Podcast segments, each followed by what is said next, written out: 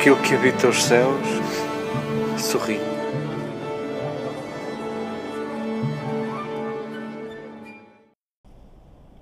Queridas irmãs, queridos irmãos, queridos amigos, brindemos a, a Tiago, brindemos a um dos apóstolos, segundo a tradição, o primeiro a morrer por Jesus. Brindemos a Tiago, elogiemos Tiago. Sabemos pouquíssimo dele e o que acontece sempre que sabemos pouco sobre alguma coisa, a primeira tentação é fantasiarmos e acrescentarmos coisas que foi o que fez a tradição ao longo do tempo. Acrescentou tanto que ele quase que vinha parar ao Minho, foi parar a, a Compostela. Segundo evidências arqueológicas, é óbvio que não é ele, mas uh, não retira nada à importância daquele lugar de peregrinação ao longo destes séculos. Uh, queremos olhar para Tiago,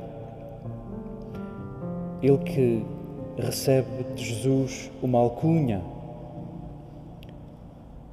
Ele e seu irmão João, que queremos que seja o evangelista, são chamados, além de filhos de Zebedeu, são chamados filhos do trovão. Filhos do trovão. Uh, e não parece haver em lado nenhum uma vontade de explicar esta alcunha. Os exegetas veem neste detalhe de haver um apelido e não haver uma explicitação porque um apelido a estes e só a estes e não a outros. Alguns exegetas dizem que possivelmente é, é pela forma como eles respondem ao chamamento de Jesus. Aliás, esta, estes dois irmãos têm honras de, de terem a família toda descrita nos Evangelhos, porque, segundo o relato de vocação, naturalmente é uma criação do evangelista, mas estavam no barco com o pai Zebedeu, no meio das redes, e Jesus passa e diz que diz o texto que eles largaram as redes, deixaram o pai e seguiram Jesus. Possivelmente é por isto que, que o evangelista coloca na boca de Jesus esta vontade de lhes chamar, de lhes colocar uma alcunha, os filhos do trovão. Talvez por este ímpeto com que seguiram Jesus. Precisamos dele, precisamos dele. Hoje acabou por ser, ficar descrita o resto da família, aparece a mãe, se calhar o pai também acabou por integrar os, os discípulos, não ia ficar em casa, dado que a mãe parece que, cruzando os evangelhos, pode ser Salomé, que, o acompanha, que acompanha Jesus até à morte. Pelos vistos, é possível que tenham fechado a casa e seguiram Jesus todos. Um, nós precisamos deste detalhe do ímpeto com que Tiago deixa e segue Jesus. Há um, há um verbo no, nos Evangelhos que é possivelmente, não me atrevo a dizer que é o verbo principal e central, mas não abdico de dizer que é dos verbos mais centrais e mais importantes de todo o Evangelho. Nós não temos tradução para ele em português, mas é o verbo que descreve aquilo que nós sentimos na barriga quando alguma coisa nos afeta muito. Eu lembro-me bem dessa dor na véspera de exames. No caso, o Evangelho utiliza esse, essa descrição do mover das entranhas para, por exemplo, foi o, que, foi o que sentiu aquele samaritano ao descer a estrada de Jericó e ao ver o homem espancado, viu e sentiu qualquer coisa que não teve outro remédio senão lançar-se para ele e cuidá-lo.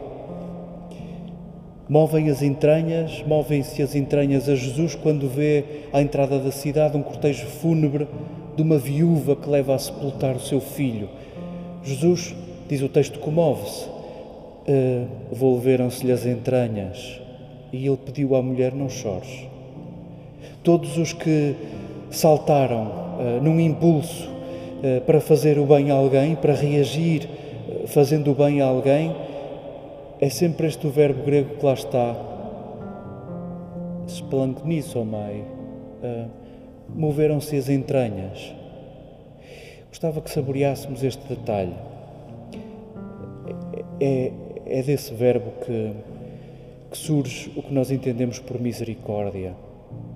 E gostava que saboreássemos este detalhe, este impulso de cuidado, este impulso de, de querermos bem a alguém e de fazermos o bem a alguém por impulso, eh, quase sem pensar, eh, localiza-se na região do nosso corpo mais exposta, mais frágil, o ventre.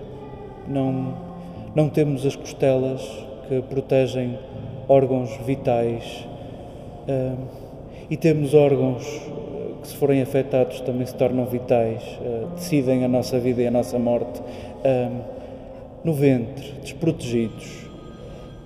O impulso de cuidarmos reside na zona mais frágil do nosso corpo. Os cuidadores são os que se sabem frágeis.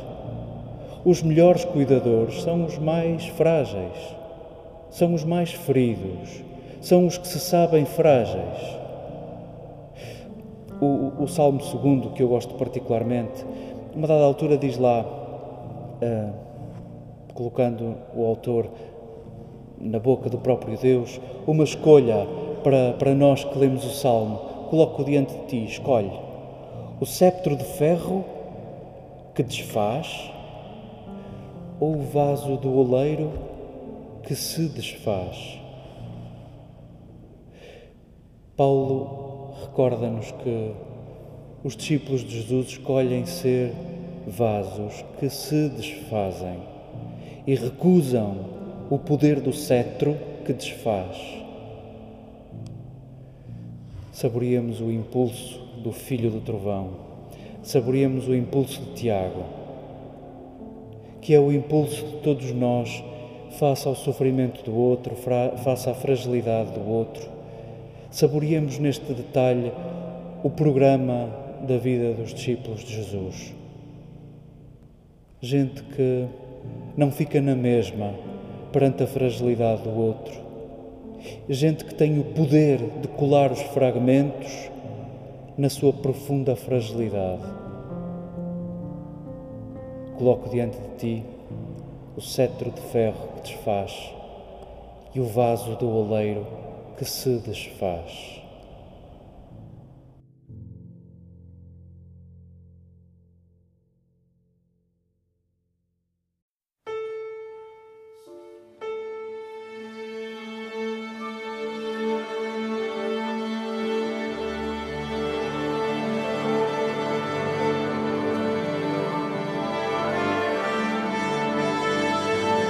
aquilo que habita os céus sorri.